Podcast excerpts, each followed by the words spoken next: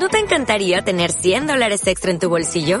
Haz que un experto bilingüe de TurboTax declare tus impuestos para el 31 de marzo y obtén 100 dólares de vuelta al instante. Porque no importa cuáles hayan sido tus logros del año pasado, TurboTax hace que cuenten. Obtén 100 dólares de vuelta y tus impuestos con 100% de precisión. Solo con Intuit TurboTax. Debes declarar para el 31 de marzo. Crédito solo aplicable al costo de la presentación federal con TurboTax Full Service. Oferta sujeta a cambios o cancelación en cualquier momento.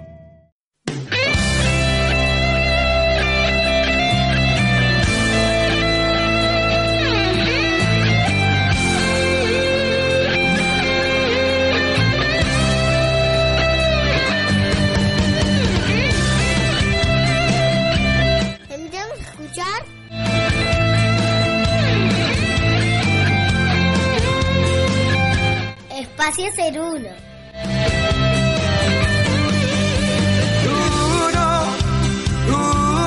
Gracias por escuchar.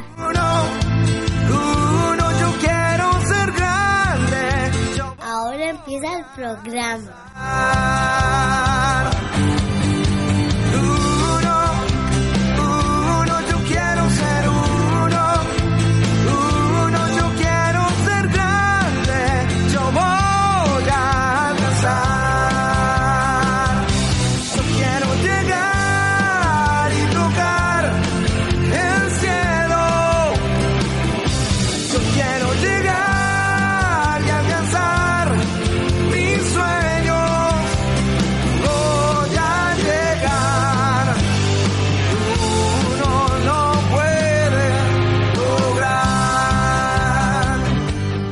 Hola, hola, hola, bienvenidos a todos a este nuevo programa de Espacio Ser Uno. Mi nombre es Fabián y les doy las gracias por estar ahí del otro lado del parlante una semana más. Antes que nada quiero agradecerles a todos por haber esperado un día más. Hoy es domingo 21 de octubre del 2018, es el programa número 10.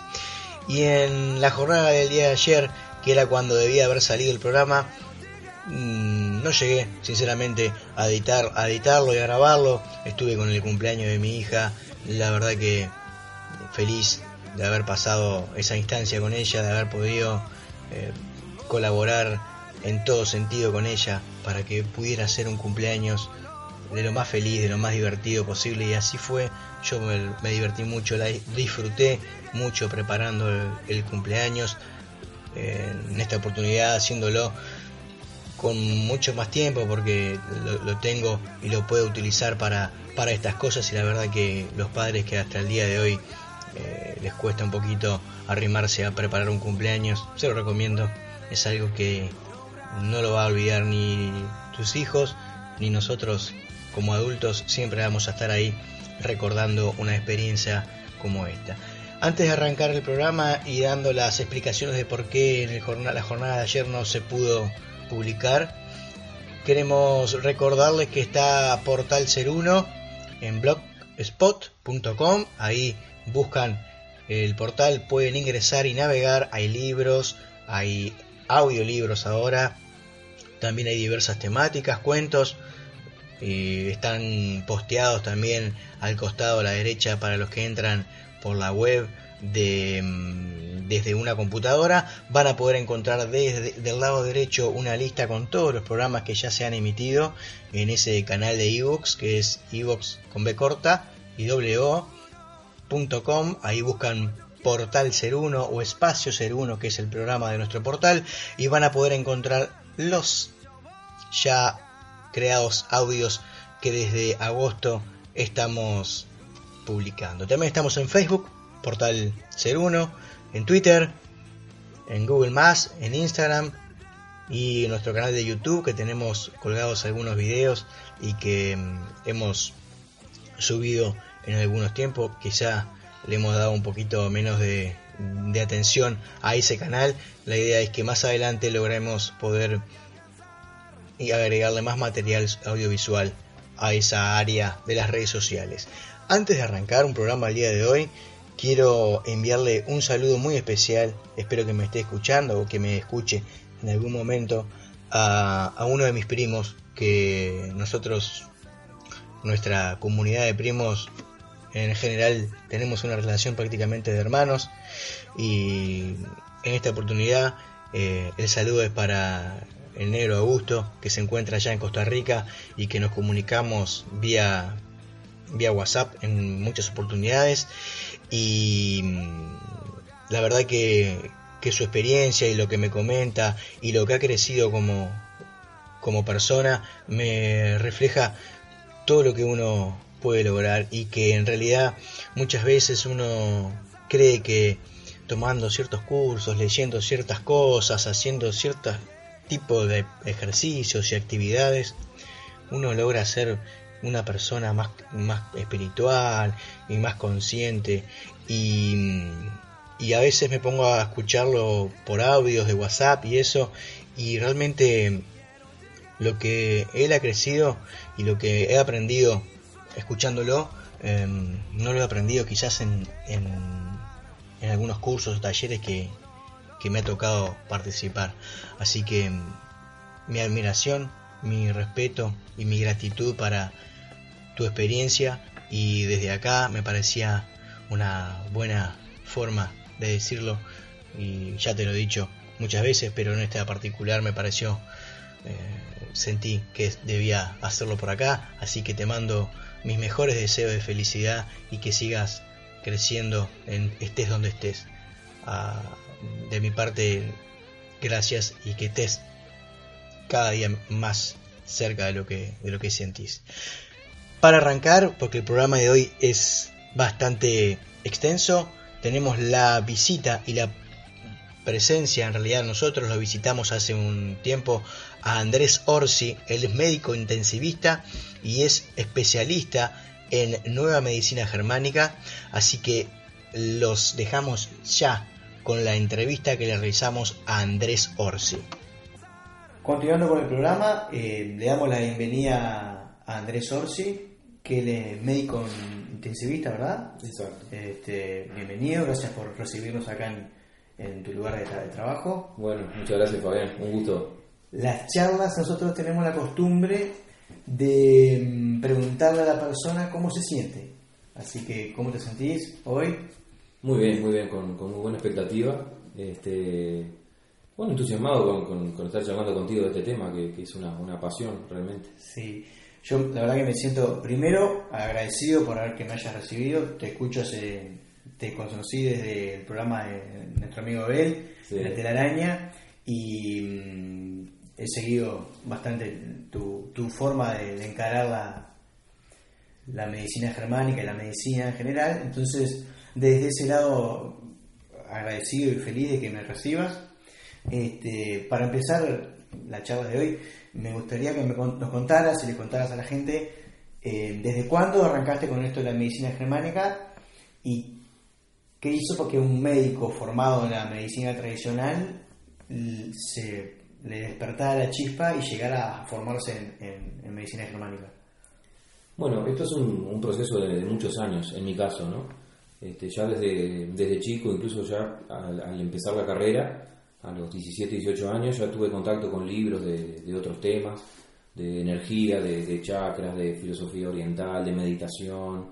Y bueno, siempre fui un ávido lector, un- una esponja de, de información, siempre.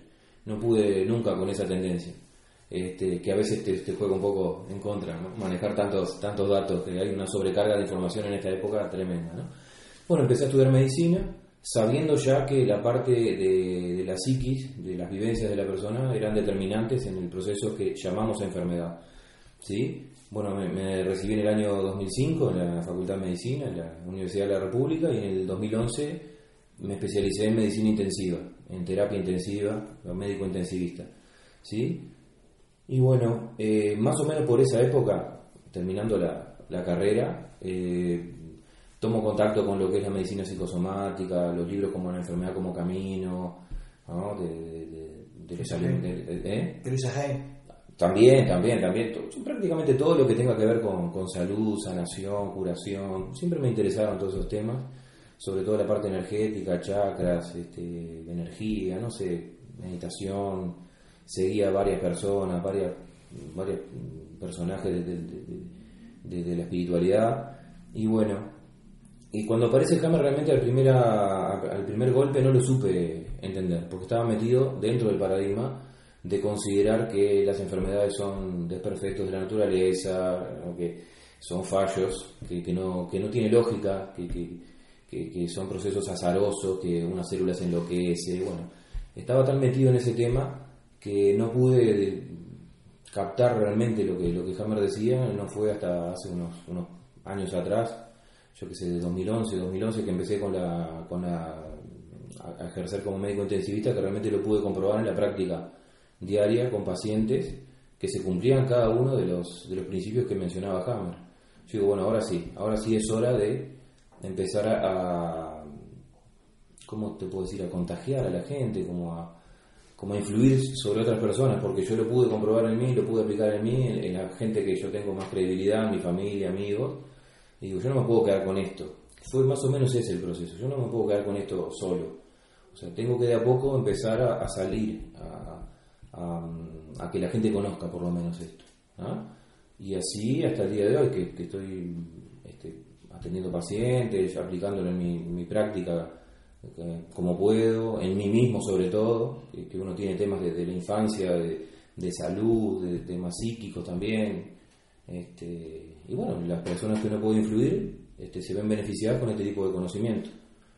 Este, yo siempre le, hacía una pregunta a los, profesores en la facultad del primer año y estaba obsesionado con esa pregunta. Yo decía, ¿cómo una célula de nuestro cuerpo se enloquece de golpe, hace cambios metabólicos, cascadas hormonales, neurofisiológicas y puede llegar a matar a todo un organismo entero? ¿Cuál es el mecanismo? Decime cuál es y nadie me sabía responder eso. Y esa obsesión, año tras año, me hizo este, que cuando conocí a Hamlet, digo, este tipo ahora sí, este tipo parte al medio la historia de la medicina, cambia el paradigma, cambia la cosmovisión nuestra. Y bueno, ahí fue que me empecé a, sumergir de lleno en, este, en, lo que Hammer denominó nueva medicina germánica, que ha sido un descubrimiento para la, la humanidad desde el año 80 un, gran regalo que tenemos. Vos arrancaste entonces a, mm, ingresar en el campo de la medicina germánica y ¿qué cambió con respecto a, tu trabajo en la, salud?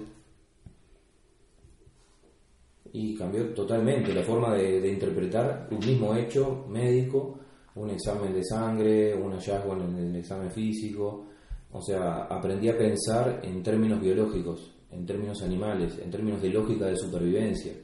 O sea, no pensar que la persona tuvo eso porque se le descompuso el hígado, porque quién sabe por qué, porque le tocó, o porque era alcohólico, o porque tiene esto en el pulmón, porque era fumador. Me salí de esa lógica eh, clásica que, que, se enseña en la facultad para pensar en términos de psique eh, y órgano. O sea, unir siempre lo que la persona manifiesta, por ejemplo, un problema en las arterias coronarias, con un problema de pérdida territorial, por ejemplo. Y saber que esa persona tiene o tuvo o solucionó o no solucionó un tema territorial, que Hammer llama eh, un tema en su familia, un tema, un tema con sus vecinos, con su, con su territorio, con lo que más quiere en la vida. Entonces yo sé este, cómo poder hacer eh, que ese proceso orgánico o de los tejidos de la persona, o incluso psíquico, poder hacer que esa persona cambie la percepción, que pueda comprender lo que le pasa, ¿ah? para así revertir o no, dependiendo del caso, ese proceso, o tener en cuenta por qué le viene, ayudar a conocerse más, O sea, encontrar una lógica y un sentido a lo que le pasa a la persona, que para mí eso es fundamental porque le saca el miedo, le saca el pánico y mejora el pronóstico. Y en el caso de, tuyo, eh, es ¿cómo, ¿cómo haces vos? Eh, ¿Lo haces internamente para vos o lográs eh, bueno, con los pacientes en el caso de, de, intensiva, no hay tanta consulta, digo, pero eh, eh, es, posible tener algún, alguna especie de, desarrollo con la persona cuando despierta o algo, o, es un trabajo que haces vos y que, lo, y que les encontrás el sentido tú y, en base a eso cambias la, la forma de tratar. Sí, sí, muchas veces la persona ni se da cuenta de lo que estoy haciendo. ¿No? Este, porque hago preguntas dirigidas, mm, bien este, preguntas que son detonantes para que la persona diga, ah, claro, porque me pasó esto, esto, ¿y cómo sabe eso doctor, yo que sé, por ejemplo, un, diagnóstico de una, de una condición pancreática, yo voy dirigido y le digo, usted tiene, usted ya consideraba que tenía derecho sobre algo, una propiedad, un- una herencia, un bien o algo, y a último momento pasó algo que y ahora lo solucionó de alguna manera, o se resignó, o ya no le importa. Sí, ¿cómo sabe eso? Eso no lo sabe nadie. Y me encuentro con esas respuestas que me, me dejan la piel de, de gallina, como diciendo, ¿qué, qué? Y cada vez que pasa eso digo, ¿cómo una persona sola, cómo Hammer pudo organizar este conocimiento él solo? Eh, increíble, no, no dejo de, de sorprenderme, ¿no? Cómo lo que tiene la persona en el órgano está conectado directamente con una vivencia psíquica, tremendo. Y en relación con, con compañeros de trabajo, Esto, mm, este conocimiento no, no es muy bien recibido en, en las, en las esferas oficiales clásicas porque mm, partimos de la base de que los fenómenos psíquicos este, son una anécdota en, la medicina científica, entre comillas. No tienen, no son considerados que tengan una causa directa este, o que sean parte de- de un proceso orgánico, como una enfermedad eh, queda como estrés, se, se considera como un estrés genérico. Ah, la persona estresada, mirá, sí, vivió esto y le vino esto, claro, nada más. Hasta ahí llegamos. Entonces, como la psiquis no es científica en el mundo de hoy, en el mundo en el que vivimos, ya partimos mal porque es, cuando una cuando por ejemplo este, alguien dice que la persona mismo sabe, mira, me pasó tal experiencia y a partir de esto me agarré, por ejemplo, hiperglicemia, me agarré diabetes. Y el médico dice, ah, claro, sí, porque se estresó, no sé qué. Pero la persona tiene una vivencia precisa, milimétrica, clara de qué fue lo que vivió, en qué momento, cuál fue el shock, ¿no? que ahora lo vamos a, a ver, este, cuál fue el detonante, lo tiene claro la persona. Entonces, eh, eh, un médico formado en la facultad, en la universidad, tiene que desintoxicarse y, y aprender a pensar de una forma totalmente nueva, una forma muy diferente. ¿No? no enfocada directo al órgano, sino considerar a la persona como psiquis y órgano al mismo tiempo. Y Hammer avanza más todavía y el cerebro tiene mucha más información y que la podemos ver en tomografías de lo que pensamos. O sea que Hammer plantea la tríada psique, cerebro y órgano. Nosotros en la medicina vamos solamente al, al órgano. ¿no? Entonces, eh, que un médico, contestando la pregunta, que un médico pueda acceder a esto, es difícil. Es difícil porque implica que desafía todas tus creencias y, y- y dogmas que hemos aprendido durante cientos de años que se vienen repitiendo de generación en generación. ¿no? O sea que yo considero que no es fácil, no es fácil esto. Este, hay temas que son muy, este, que hoy ni siquiera se discuten en la medicina científica. Y Hammer viene a decir, ojo muchachos, esto no es así. Ah, ahí está el choque. Ahí quedamos todos con la rueda para arriba. ¿Y qué hacemos? ¿Le creemos a este tipo? Porque si Hammer tuviera razón, quiere decir que lo que hemos venido haciendo todo este tiempo no estaría tan bien. Y ahí viene el choque. Entonces mucha gente conoce esto, lo comprueba, muchas, muchos médicos lo conocen, lo comprueban, lo aplican y dicen, es cierto, pero no, yo me quedo en lo mío porque es mi fuente de trabajo, amenaza mi economía y qué van a decir la- las personas y bueno, hay mucho de esto, ¿no? Sí, o sea que en realidad, si bien eh, es un, un hecho comprobado, porque Hammer hizo todos los estudios para, para comprobar su teoría, eh, está todavía en, en pañales, con- por decirlo de alguna manera, y son poco los que, lo que se animan a, a, a integrarla un poquito en el, sobre todo en Uruguay, que, que muchas veces creemos que, que hay una apertura para ciertas cosas. Sí, con, con el advenimiento de todas estas corrientes este, de, de biodecodificación y, y, y- y gene- y generales derivadas, este, se ha distorsionado un poco la, la raíz misma de la biología que, que- que- que intenta transmitir Hammer. Porque, ¿qué pasa? Esto condiciona muchas conductas a la hora de aceptar o no un tratamiento que te ofrece. Entonces, te implica con este, implicancias este, muy importantes. O sea que nunca se había eh, pensado ni siquiera que un paciente conociera cómo funciona su organismo, conociera cómo funciona su psiquis, conociera fenómenos biológicos que determinan su salud, lo que llamamos salud. Entonces, te, te a una persona que conoce cómo funciona su cuerpo y dice, no, eso que me ofreces no es útil en esta etapa porque yo sé que dentro de dos o tres semanas me va a venir esto y... pe, pe, pe, pe". Y el médico queda así, ¿cómo? ¿cómo vas a ver este? Si no estudió nada, si no es nadie, ¿no? sí, sacar, sacar un poquito del, pedestal a, al médico y, y, ponerlo un poquito más cerca del paciente. ¿no? Claro, no digo que esté mal todo, todas las corrientes de New Age de, de biodecodificación, pero nos perdemos algo, nos perdemos la esencia misma, tenemos que volver a las raíces de lo que Hammer plantea, que no son las emociones las, las culpables de que, nos, de que nos pasen cambios en el cuerpo, eso es otra cosa, es otra cosa. Contame, porque aprovechándote, y dame un, pantallazo de las cinco leyes biológicas que en realidad es la, la los pilares de, de, la, de la propuesta de Hammer. Claro, es la primera vez en toda la historia de la humanidad que tenemos leyes en la biología y en la medicina. Que se aplican para todos los, los, los, seres vivos. Todos los seres vivos. Todos. los Animales, plantas, todos los seres vivos. Funciona igual para todos los, seres vivos. Ahora hay gente que incluso que está estudiando que eh, las leyes biológicas se aplicarían para materiales que consideramos inertes, materiales plásticos con ciertas características, pero eso es otro tema que todavía está en pañales, ¿no? Este, eh, Hammer, a raíz de, un shock que, que, sufre en su propia vida, que matan a su hijo, descubre leyes. ¿Qué quiere decir esto? Que en matemática, en física, en química tenemos leyes que se cumplen siempre.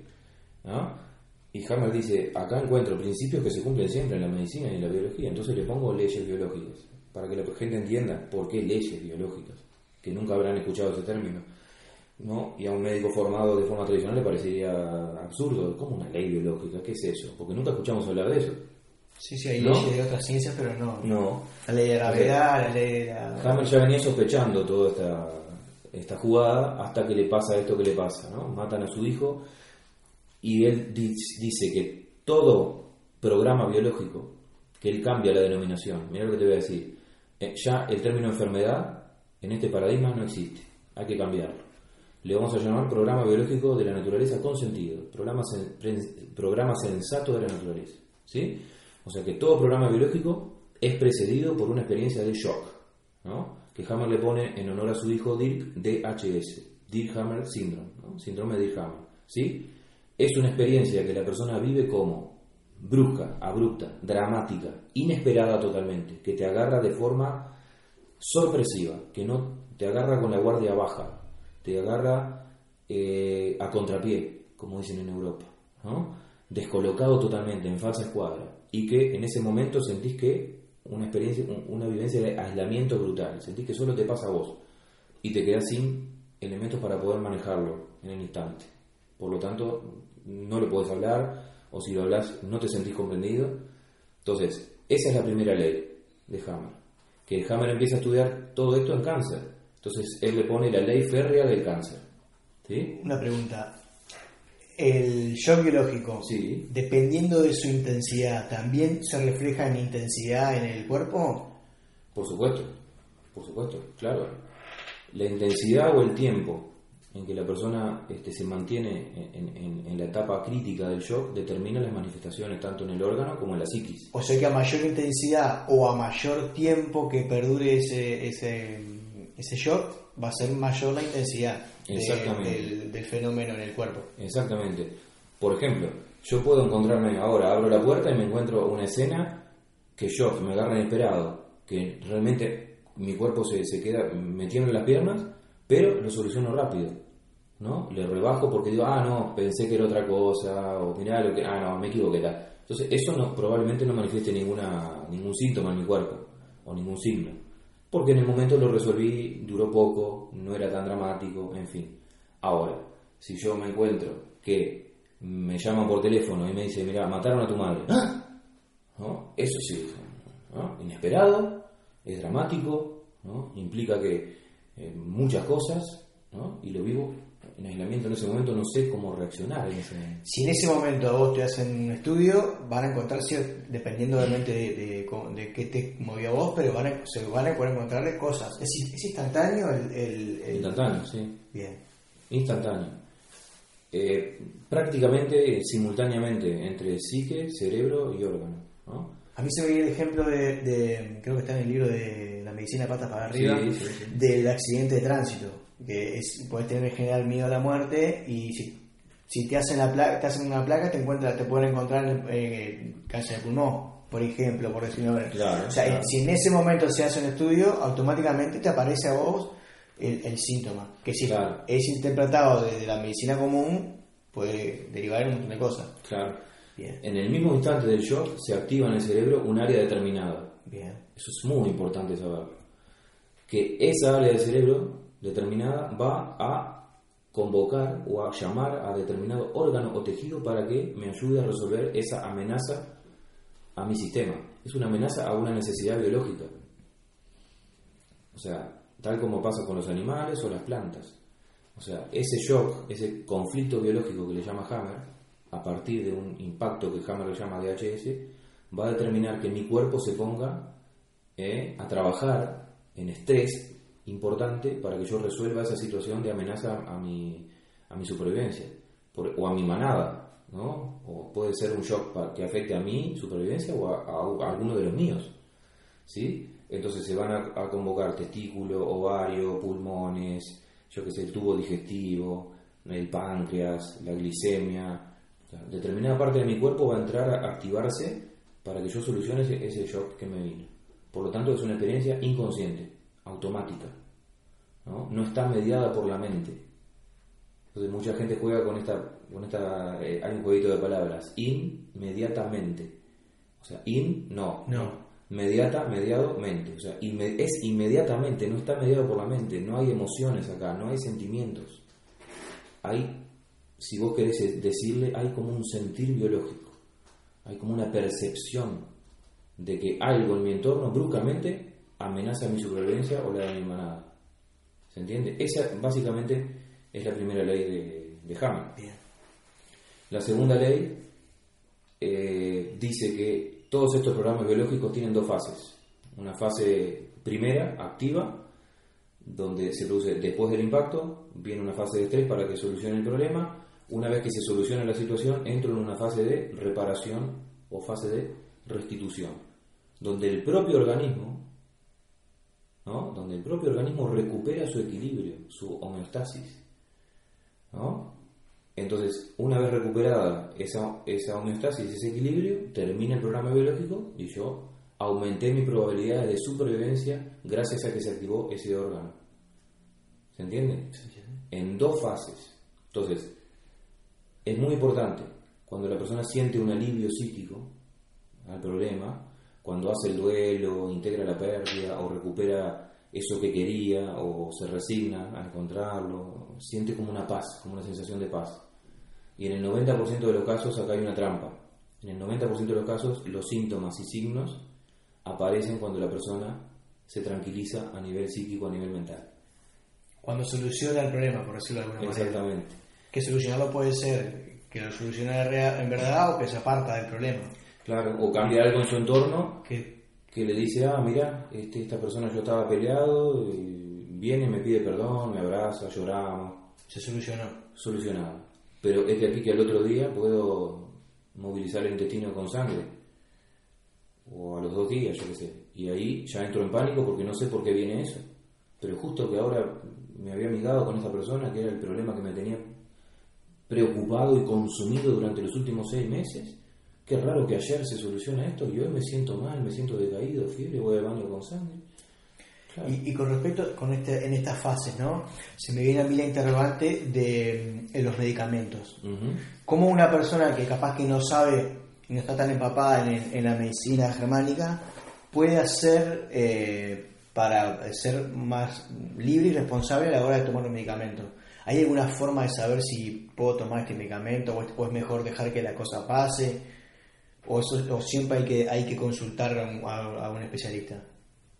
Bueno, eso es una pregunta muy interesante, porque saber en qué fase del programa biológico estoy me habilita a saber si determinado medicamento o, o sustancia natural. Claro, lo que sea. Medicamento me refiero a, a lo que uno elija como Claro. puede ser una, un, un fármaco o una, o una terapia o un, o sea, una flor de bajo, un, un calmante natural. Ahí voy a poner en la balanza el riesgo y el beneficio que tengo de tomar esa sustancia o no. Si yo sé que esa sustancia me va a estancar el programa en una fase, me lo va a trancar, y eso lo voy a pagar más caro después, digo, no, más vale, me aguanto un rato, me aguanto un rato y veo. Ahora, si tengo un síntoma muy severo, un dolor Claro. insoportable, no lo voy a aguantar, porque ese dolor insoportable me va a activar miedos viscerales, inconscientes que traemos, Y porque son culturales, porque Claro. hace cientos de años que nos enseñaron que si me duele algo muchísimo, tengo algo malo, ¿no? ¿no? Entonces ahí tengo que tomar algo para aliviar ese dolor, para evitar que mi, que mi animalito interno me diga, ojo, que acá este, aprendimos que nos enseñaron que el dolor este es feo, que puede pasar algo malo, ¿no? Que si en el caso de un animal que no tiene mm, condicionamientos culturales, limitantes culturales, el animal le duele, pero lo toma como algo natural el animal, se aguanta el dolor y pasa. El humano no. El humano como activa otras cosas, mantiene el dolor y ese mismo dolor activa otras cosas que... Vuelve a, vuelve a maquinar la psique y arranca. Claro, claro. Y con respecto a, a, por ejemplo, eh, cómo, cómo, cómo una persona puede hacer, hacerle ciertas preguntas ya a un médico para saber si, si el, la- el síntoma está en reparación o está en, o está en, en estrés, o es algo que lo, lo tenemos que aprender nosotros. Lo tenemos que aprender nosotros, sí. Porque los lamentablemente. médicos no lo manejan No, eso. Como no se conoce la curva bifásica Bien. dentro de la medicina oficial, eh, lamentablemente hay que aprenderla afuera. O sea que yo le pregunto, le pregunto al médico, ay, ¿y esta, esta gripe es de reparación? No, no, no, me, no me va a decir Es- nada. Esto, eh, como es un paradigma nuevo y una ciencia nueva, digamos, una forma de interpretar la realidad nueva, eh, requiere ciertos términos nuevos. Claro. ciertos términos que no son conocidos, se manejan, ¿no? que no se manejan. Entonces. entonces, tenemos fármacos o sustancias que actúan más en la primera fase y fármacos o sustancias que actúan más en la segunda fase. Y eso sí se sabe, No, tampoco. se sabe empíricamente desde la farmacología. O sea, yo me traen, me traen X fármaco y yo no puedo saber si eh, se actúa más en, en- Sí, se puede saber, sí, claro. Ah, bueno, ¿y ahí cómo se hace? pero mm, porque se, Lo tiene que saber el médico. porque se cree que los fármacos solamente tienen una acción a nivel molecular, Ajá. que te modifican esta molécula o esta enzima y provocan eso. Pero los fármacos también tienen un gran efecto sobre el sistema nervioso autónomo, que es el sistema nervioso vegetativo o neurovegetativo, que es el que regula todas las funciones nuestras mientras nosotros estamos hablando acá. Nuestro corazón está latiendo, estamos respirando, ¿no? Hay, pueden haber respuestas, yo qué sé, inconscientes, estamos Sí, la sinapsis, el- todos los movimientos. Bueno, eh, nosotros estamos vivos gracias al sistema nervioso autónomo. Y justamente, eh, cuando el sistema nervioso autónomo es impactado por un shock inesperado del que hablamos, ahí se produce lo que llamamos enfermedad. ¿no? Que en realidad no es un desperfecto, es un sistema de supervivencia. Gracias a eso estamos vivos hace muchísimos millones de años. ¿no? Y gracias a eso existe la vida. ¿no? Entonces, si yo sé que un fármaco me va a aumentar, los, este, va a empeorar la primera fase, va a hacer que se haga más intensa, y yo sé que estoy en la fase activa, o en la primera fase, no lo voy a tomar. Digo, no, bueno, voy a tomar este fármaco porque gracias a Hammer conozco que esto me aumenta los niveles de estrés, entonces, ¿no? ¿Y eso es posible saberlo? Claro. ¿En el prospecto aparece? No, no, no, no, no, no Tiene aparece. que, pero el médico sí lo sabe. Tampoco. Y mirá, por ejemplo, te pongo un ejemplo, el dolor, este, hay un dolor tipo neuropatía, ¿no? Un dolor este, que, que- que es como un reuma raro, el dolor tipo neuropático. Por experiencia sabemos que no calma con los analgésicos comunes, no calma con los AINE que decimos, con los eh, antiinflamatorios no esteroideos, ¿no? como diclofenac, como ketoprofeno, como aspirina, como perifar, como ibuprofeno. ¿no? Entonces, la industria se dio cuenta de eso. Entonces, este dice, bueno, este- este- estos dolores no calman con esto. Pero se dieron cuenta que la persona tomaba un relajante muscular, un vasodilatador, un diazepam, ¿no? una benzodiazepina, y le calmaba el dolor. Entonces, ¿qué hizo la industria? Sacó pastillas que traen los dos. ¿no? Claro. Un, un relajante, Un de un medicamento relajante y un analgésico. Entonces, la persona lo toma y le calma, punto, ya está, terminó el problema. Pero no se conoce el fundamento de eso, de por qué pasa eso. Que con Hammer tendría más sentido. ¿Eh? Viéndolo desde la medicina germánica tendría más sentido. de Claro. ¿Por qué pasa eso? Claro, pero a su vez, si yo tengo, si yo tomo un medicamento que en la fase de reparación, que es la segunda fase de- del programa biológico, sé que me va a aliviar los síntomas, no tomo. Yo lo hago, lo tomo, no está mal, Claro, sí, está sí. bien, porque me siento bien y bueno, digo, a lo sumo esto me, me durará un poco más, pero me calmo y tranquilo. Vívela como quieras, gózala a tu manera.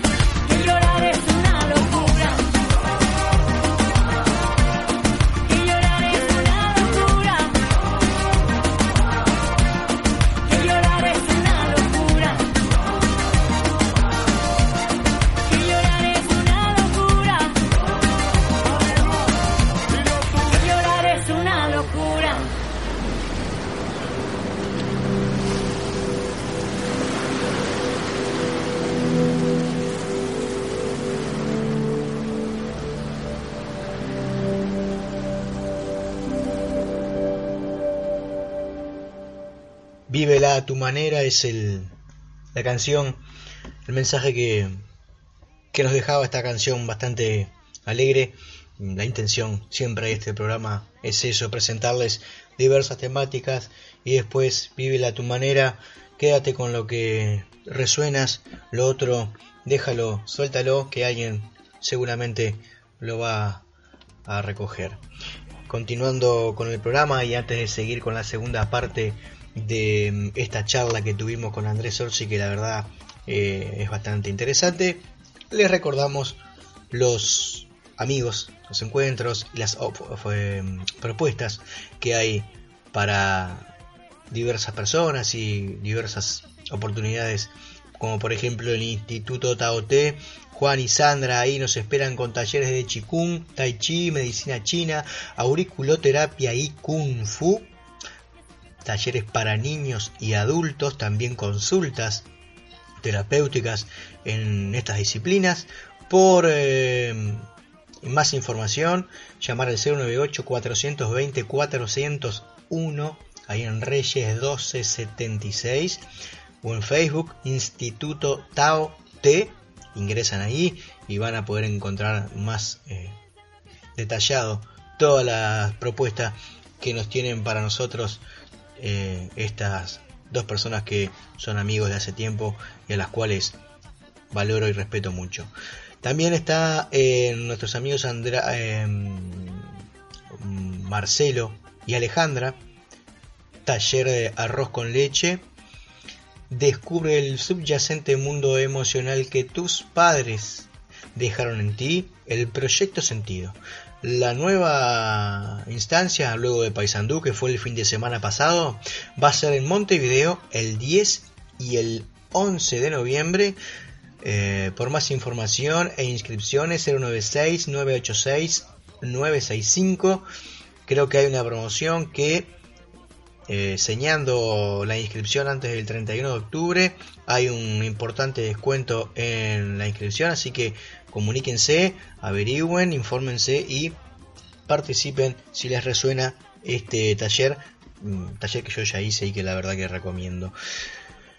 La telaraña programa de radio que se emite todos los sábados, nuestro amigo Abel García, que también lo pueden encontrar en Facebook por si quieren escuchar o ver dónde va a tocar y escucharlo en estos, en estos días. Todos los sábados de 11 a 12 en Radio Uruguay 1050 AM.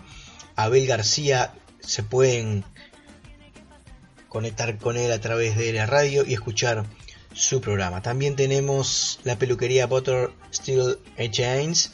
Eh, el amor a lo que uno hace junto a la trayectoria se unen para estar cerca de ti y des dejarte una marca. Por eso te esperamos en Melitón González 1217, teléfono 26 23 05 45 o buscan ahí en Facebook Botre, peluquería Botre, B, B corta O T R E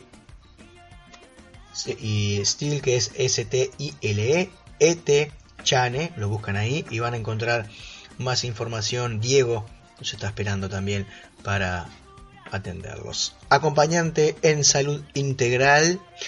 Aplicamos acompañamiento desde las herramientas de la medicina germánica, biodescodificación, auriculoterapia, inteligencia emocional e integración de un curso de milagros.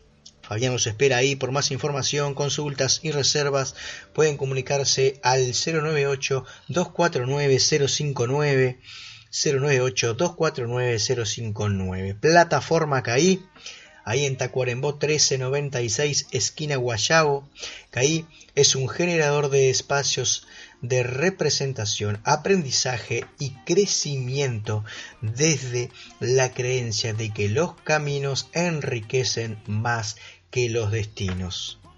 Por eso, si quieres más información, comunícate al 092 900 999 092 900 999 a través de su web kai.ui o si no en Facebook, plataforma KAI, en cualquiera de esos de esas opciones y esas herramientas vas a poder comunicarte para ver las propuestas que no solo de talleres, sino también propuestas artísticas y musicales que están teniendo todas las semanas y en especial en este mes de octubre.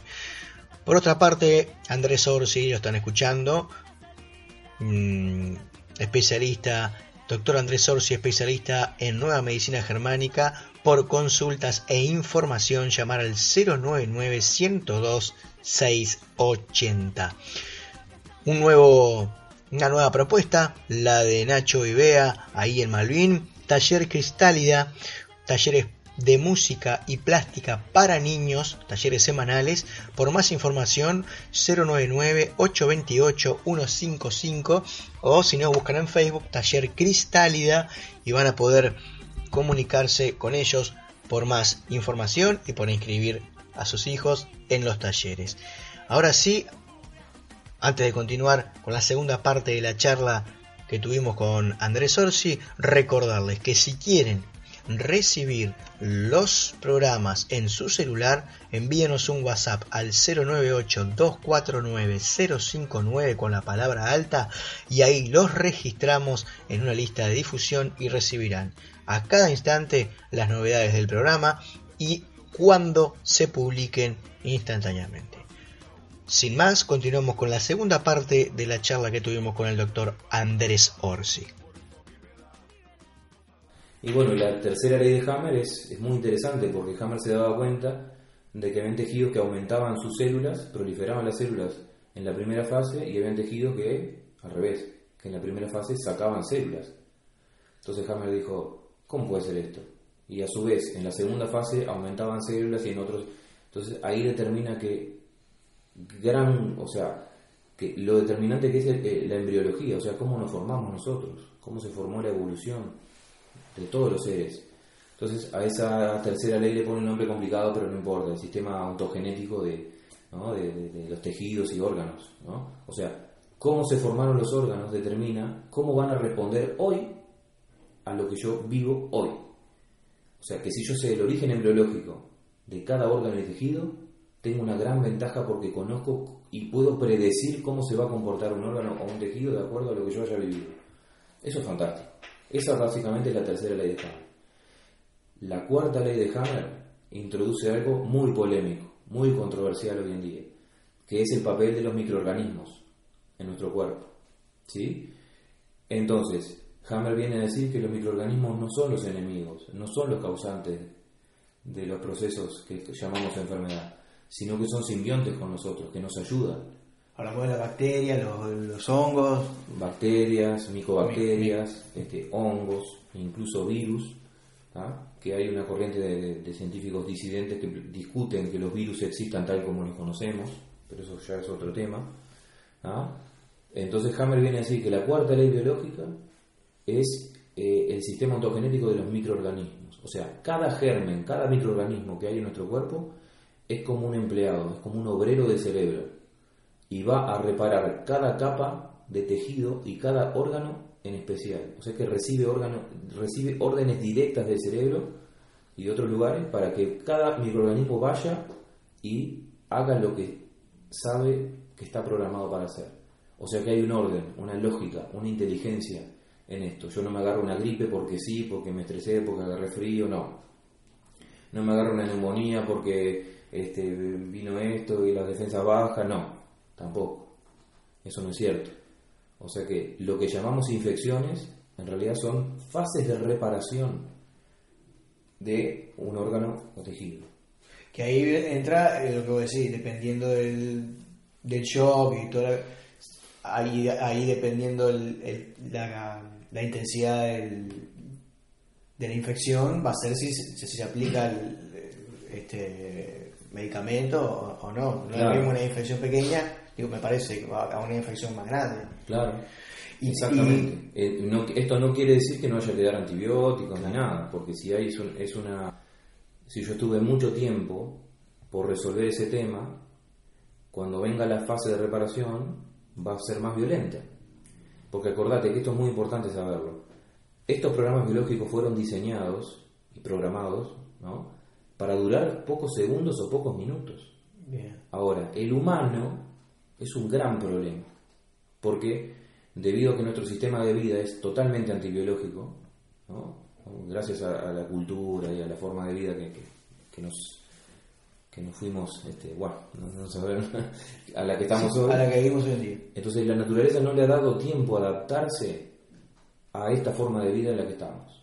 Entonces, por eso es que proliferan tanto enfermedades que le llamamos cánceres y cosas raras y se están inventando enfermedades cada tanto, porque nuestro organismo se está adaptando todavía a lo que está pasando en, nuestro, en nuestra forma de vida. El tema es que también el- el- la, el- la realidad también se va, va cambiando constantemente. ¿no? Claro. No es la misma realidad que tenemos hoy a la que tenemos hace 10 años atrás. No es normal para la naturaleza que yo esté cinco meses viviendo un, un shock de amenaza o miedo territorial. No es normal. Sí, a mí se me venía el ejemplo de otro día hablando con, con, con alguien de la parte de- del bullying, ¿no? Ajá. Y yo me acuerdo que cuando uno iba, iba al, liceo, capaz que recibías o, o dábamos bullying, podemos estar en los dos lados, pero era en el momento de la escuela, te ibas, o el liceo, te ibas ahí, te ibas para tu casa y se terminaba el problema. Hoy en día con las redes sociales, el, son las 24 horas, ¿sí? puede Oh. llegar a ser las 24 horas el tema. O sea, Claro, hay claro. conflictos que, que van mutando, y estamos hablando que 10 años atrás no había redes sociales ni nada de eso. Claro. O sea, como que tampoco la biología le está dando, o sea, la realidad tampoco le está dando tiempo para que se adapten esos, No, esos no, cambios. Justamente, entonces cuando viene el alivio, cuando la persona resuelve de alguna manera su amenaza territorial, o la persona que le hacía bullying, ¿no? este, lo cambian de escuela, Claro. o desaparece de la vida, el niño ah, afloja, siente como una relajación, una paz, entonces a los pocos días empieza con tos, con catarro, con flemas, con fiebre, empieza a respirar agitado, va al médico y dice, "Ah, tiene tremendo foco de- de neumonía. Entonces, ¿de quién es la responsabilidad de eso? ¿No? ¿De quién es la responsabilidad? De todos nosotros por no saber estas cosas de Hammer. ¿No? Entonces, ese niño con ese tremendo foco de neumonía, hay que darle antibiótico, porque si no se muere. Porque el antibiótico ayuda a que la fase de reparación no, te, no sea tan violenta.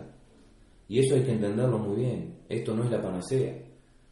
Hammer, en- en- cuando tuvo dos intentos de clínica, de, de poner una clínica, este, de acuerdo a este paradigma, también tenía un apartado con una unidad de terapia intensiva, Claro. por si se complicaban las fases de reparación. Y tengo, en esta, en esta ley debe entrar la pregunta de qué pasa con los contagios, ¿no? ¿Cómo, la cuarta ley, claro. ¿Cómo, cómo lo interpreta la, la medicina germánica?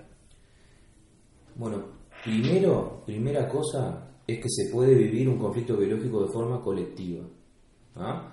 30 alumnos en una clase pueden vivir al mismo tiempo una intensa separación de su maestra, que le cambian abruptamente de un día para el otro y viene una maestra totalmente indeseable, que les habla mal. Te pongo un, un ejemplo No. claro, Sí. porque yo conozco mucho y que se repite mucho, en las- en- Sí, dale, sobre todo en los niños pequeños. Eh, la- el famoso, la, la diarrea o el, eh, bueno, se me fue el nombre ahora del, cuando estás con vómitos, diarrea, Ah, sí, la gastroenteritis. la gastroenteritis. y se empiezan a, cont- a contagiar en- y te empiezan- la maestra y terminan quedando cuatro o cinco niños. En esos casos, ¿cómo se...? Obviamente debe haber un montón de historias, pero digo, ¿se puede tener una, una mirada desde la medicina? Mm, Bueno, viste que eh, Hammer hace una salvedad que son las intoxicaciones y los traumas, ¿no? Cuando uno recibe un traumatismo, este, Claro. ahí no hay un conflicto biológico, por lo tanto queda fuera de estas leyes biológicas. Lo mismo con una intoxicación. Si vos eh, ingerís un alimento en mal estado o un tóxico, un químico, una radiación, el organismo se va a defender, pero no hay un conflicto biológico. Entonces, descartamos la parte de intoxicación, pero teniendo en cuenta que los niños, que varios niños al mismo tiempo pueden haber vivido un conflicto biológico de, de bocado indigesto, de haber vivido esa situación en la clase como algo sumamente indigesto, que una vez que se resuelve y se afloja la tensión y los niños se sienten más relajados a nivel psíquico, manifiesta los síntomas como una diarrea, por ejemplo. ¿sí? Claro. O como una erupción cutánea, una varicela, por ejemplo, Por ejemplo.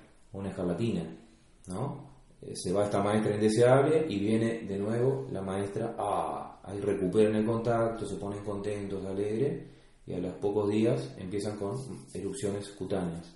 Entonces se interpreta como que uno contagió al otro, uno contagió al otro, pero en realidad, si le haces una tomografía de cráneo a cada niño, vas a ver los focos de Hammer en cada área del cerebro que comanda el control de la piel o el control del intestino.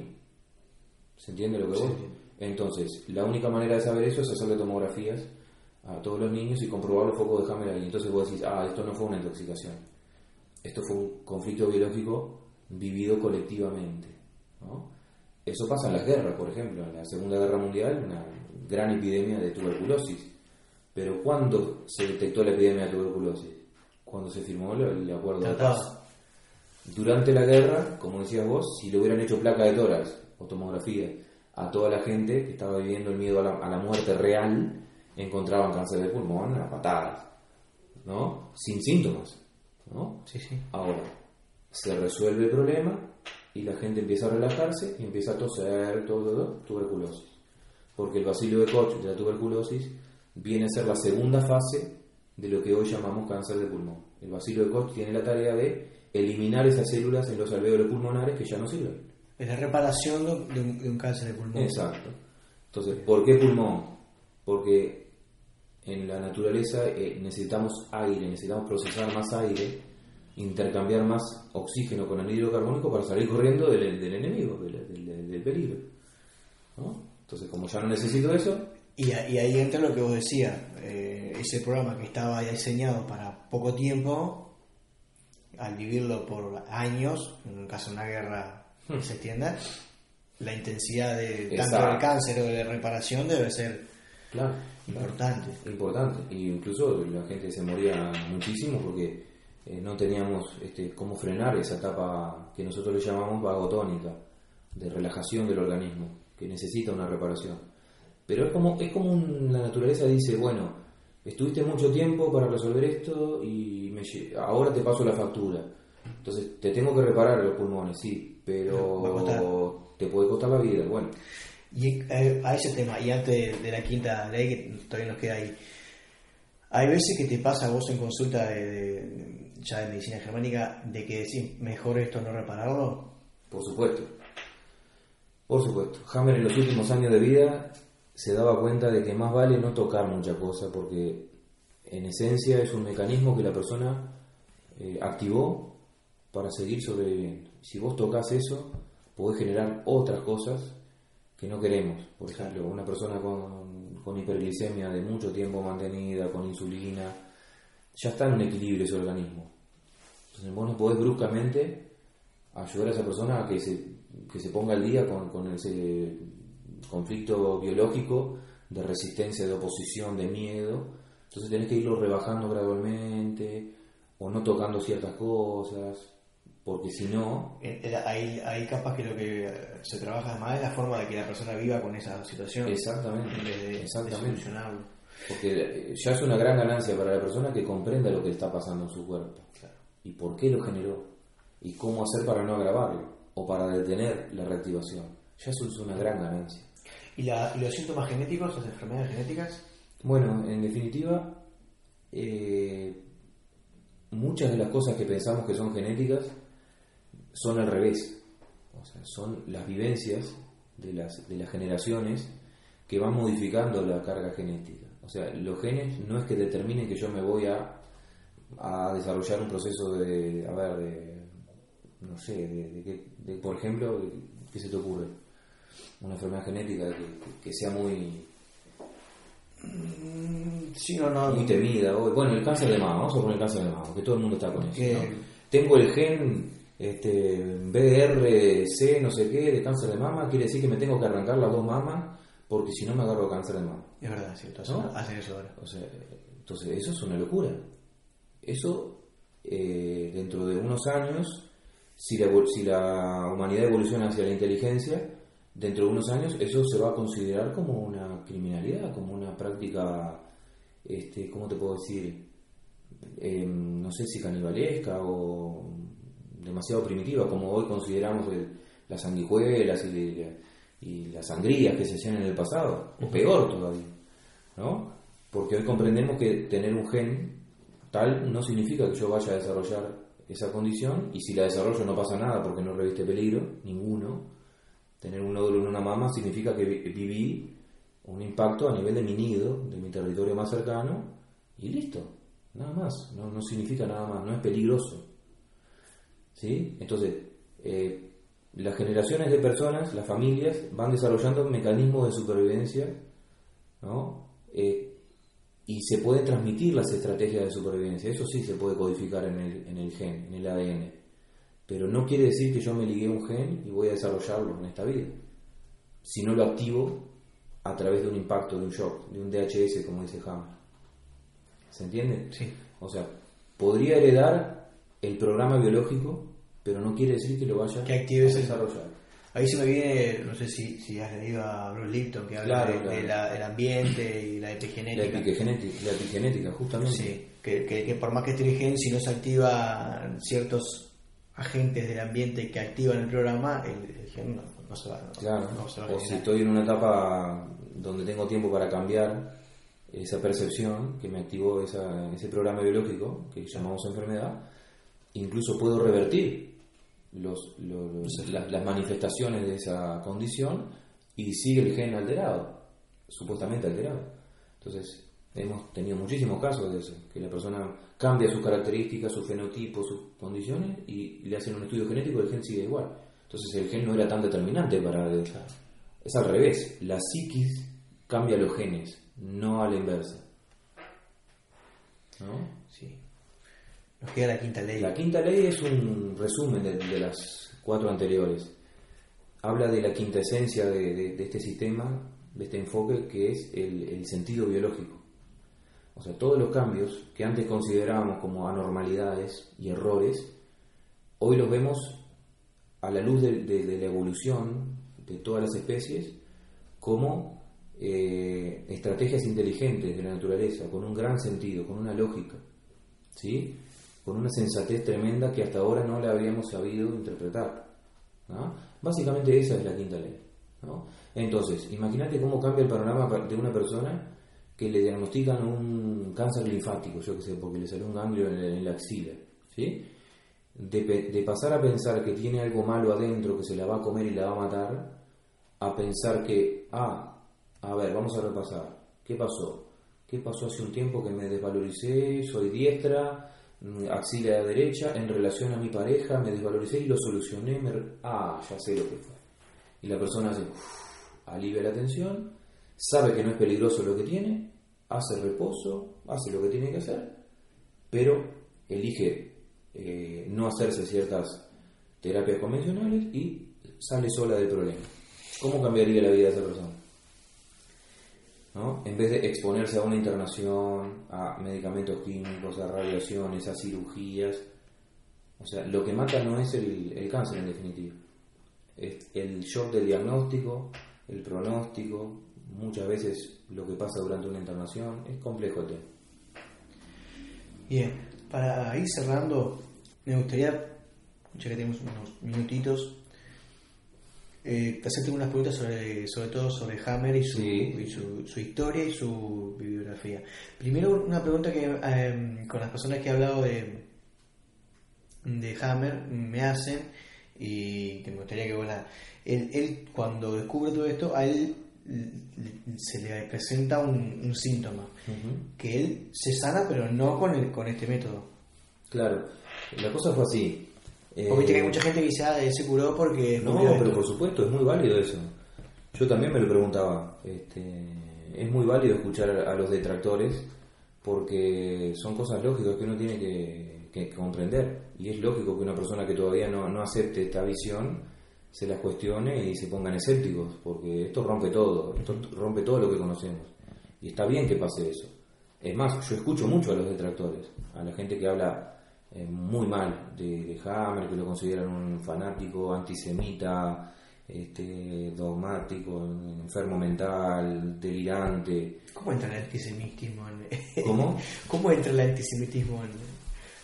Bueno, porque Hammer le pone sus descubrimientos nueva medicina germánica ah y hay una cuestión política con, con cierta Con la historia germánica se- sector de la población que, que bueno eh, a raíz de que Hammer descubre que, que, que cierta parte de la población mundial ya conocía lo que él descubre que eso hay hay cierta evidencia que lo que puede ser cierto y ya lo usaba hace mucho tiempo lo que Hammer descubre en el año 80 pero no lo compartió con el resto de la humanidad. Entonces Hammer se enoja muchísimo con ese Bien. sector de la población mundial. Entonces ahí vienen los problemas políticos de Hammer y bueno, ya le sirve el sistema para catalogarlo como neonazi, antisemita y bueno, considerarlo como un delirante y un peligro para la sociedad y lo, y, y lo sacan de la Comunidad Económica Europea. Y se va exiliado a Noruega donde finalmente fallece el año pasado, en 2017. Este, pero Hammer matan a su hijo, eh, cuando muere, a los 2-3 meses, el Hammer se tranquiliza, hace el duelo, integra la pérdida, él sufre un shock de pérdida profunda. él ya sabía ahí tenía conocimiento de esto o, o No, todavía estaba en, en la primera ley, investigando. Recordamos también que él, él va, eh, por lo que yo he leído, él descubre la primera ley y como había ciertas cosas que no le, no le cerraban, descubre la segunda y así él Sí, fue, claro. fue- no es que descubrió todo de una, sino No, que esto él- fue un proceso de él- seis años. En seis años, él desarrolla todo este cuerpo de conocimientos. Seis años, pero lo más llamativo es que una persona sola haya hecho todo esto. Porque es tan preciso, tan impactante que no, se puede creer. Y Hammer se descubre un tumor en el testículo derecho, que le, duele- que le dolía, y el testículo agrandado. Entonces, como no sabía bien esto, bueno, le dolía, bueno, va y se opera. Bueno, encuentran ganglios, encuentran... Estaba evadido el, el tumor de Hammer. Le dieron un pobre pronóstico. Le dijeron que en unos meses, eh, bueno, en esa época el, pronóstico era peor todavía para la medicina. Este, y Hammer dice, no, no, yo quimio no me voy a hacer ni loco, ni radio tampoco. Yo me opero y déjame que me voy para casa a seguir investigando. ¿Por dónde viene esto? Ahí fue, a esa fue la historia. Que de última, lo hubiera hecho también, aún conociendo esto. A mí sí me pasa eso.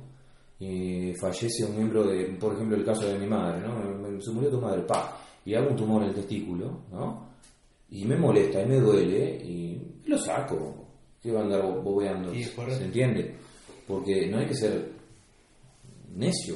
Sí, sí, sí. Este- sí. O sea, no, no- esto no, no, no, no- la, la idea no es que niegue todo lo, anterior, no, sino que complemente la, la- el tratamiento. Claro, claro. Mejorar tu calidad de vida teniendo todo el panorama presente. Nosotros con la medicina oficial tenemos solo una parte del panorama. Y Hammer te, te- aumenta la visión y ve todo. Ve todo lo que pasa y por qué pasa y para qué pasa. Entonces ya te cambia todo. Entonces Hammer ahí va, se opera y descubre que eh, su cáncer de testículo, esa proliferación de células aumentó por algo. Para producir más que más testosterona y más hormonas, eh, perdón, más células germinales. O sea que la persona, el hombre se vuelve más fértil y más atractivo para el sexo opuesto. ¿Para qué? Para recuperar la pérdida profunda, el- ese shock en mi manada, en mi grupo.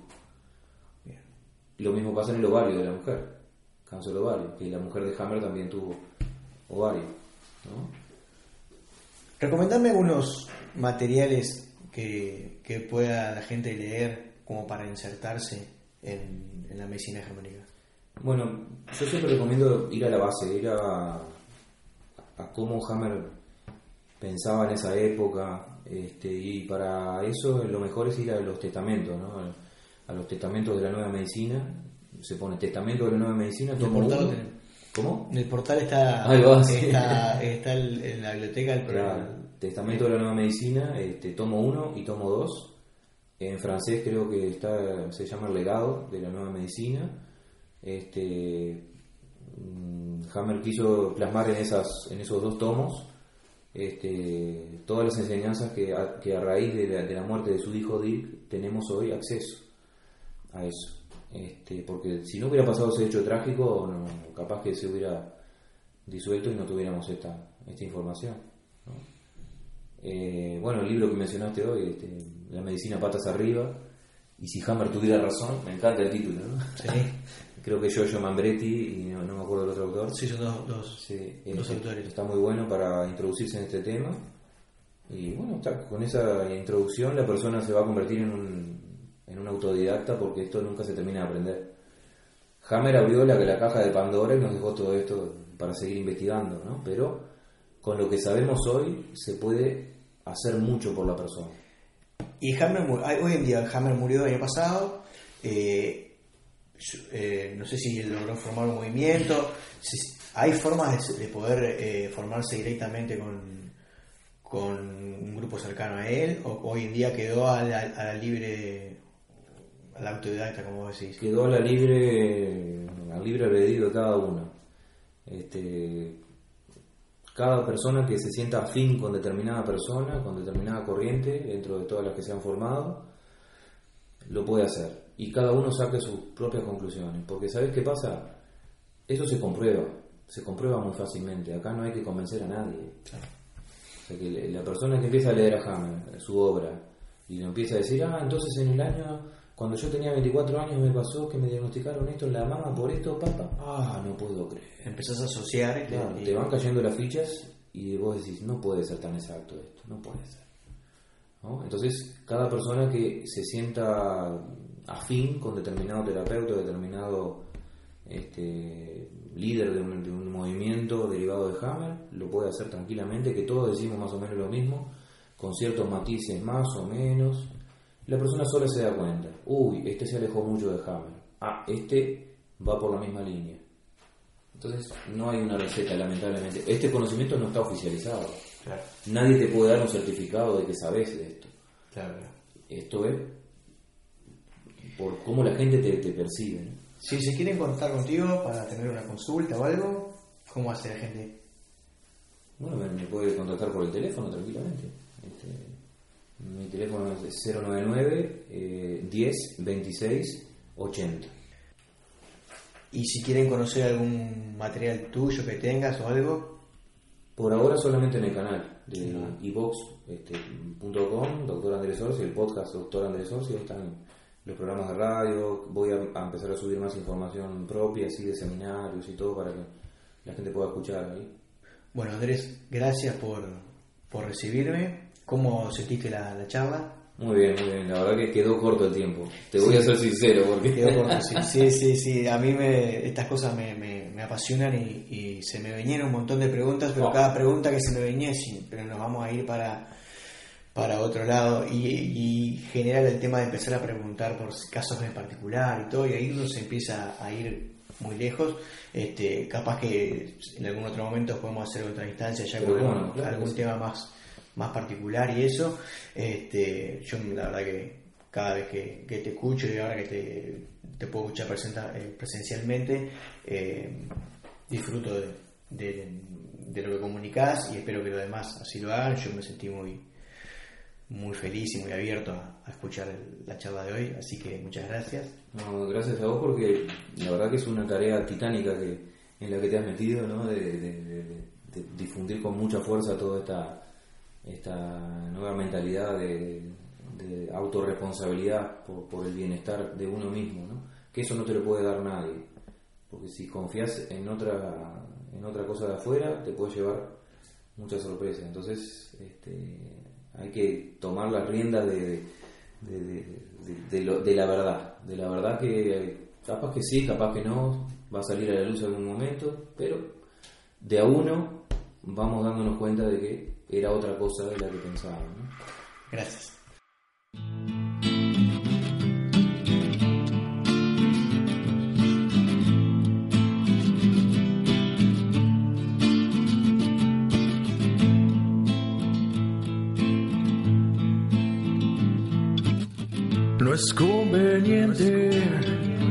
Incertidumbre, lo que urge es contenerte, anclado a una idea que define y engloba tu ser.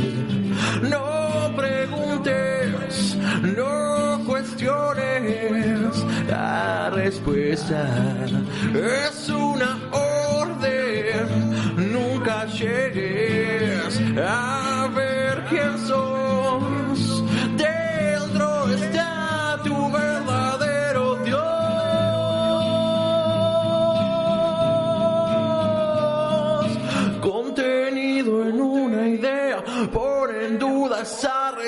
respuesta hoy.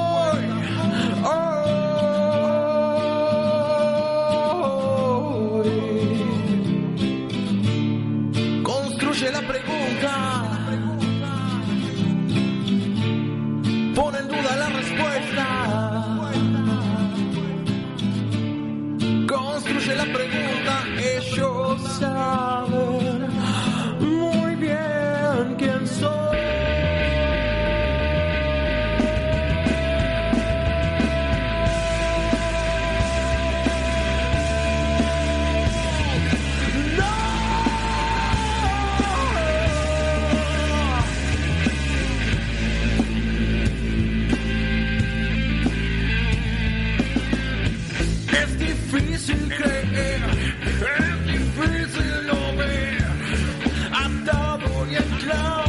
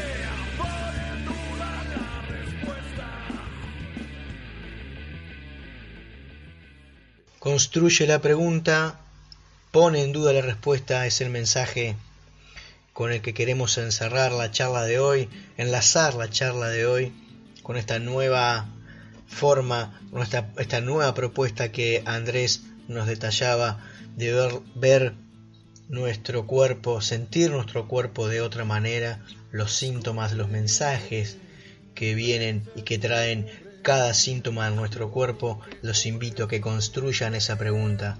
¿Qué pasa por mi cuerpo? Construyan ustedes, sientan su cuerpo, conéctense con el síntoma.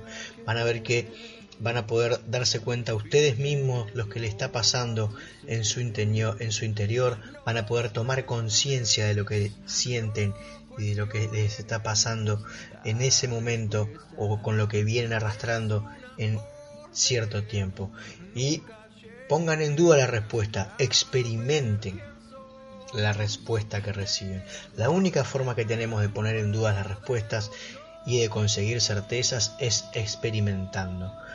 Sean parte de su vida, no permitan que la respuesta venga de otro lado y denla, y denla por supuesta, no, construyan la pregunta, sientan lo que pasa y reciban la respuesta de una forma experimental. Desde ese lado es que los invitamos a esta a esta idea, a compartir esta idea, a vivir esta idea esta semana y más adelante. De mi parte, agradecerles por estar una vez más atrás del parlante.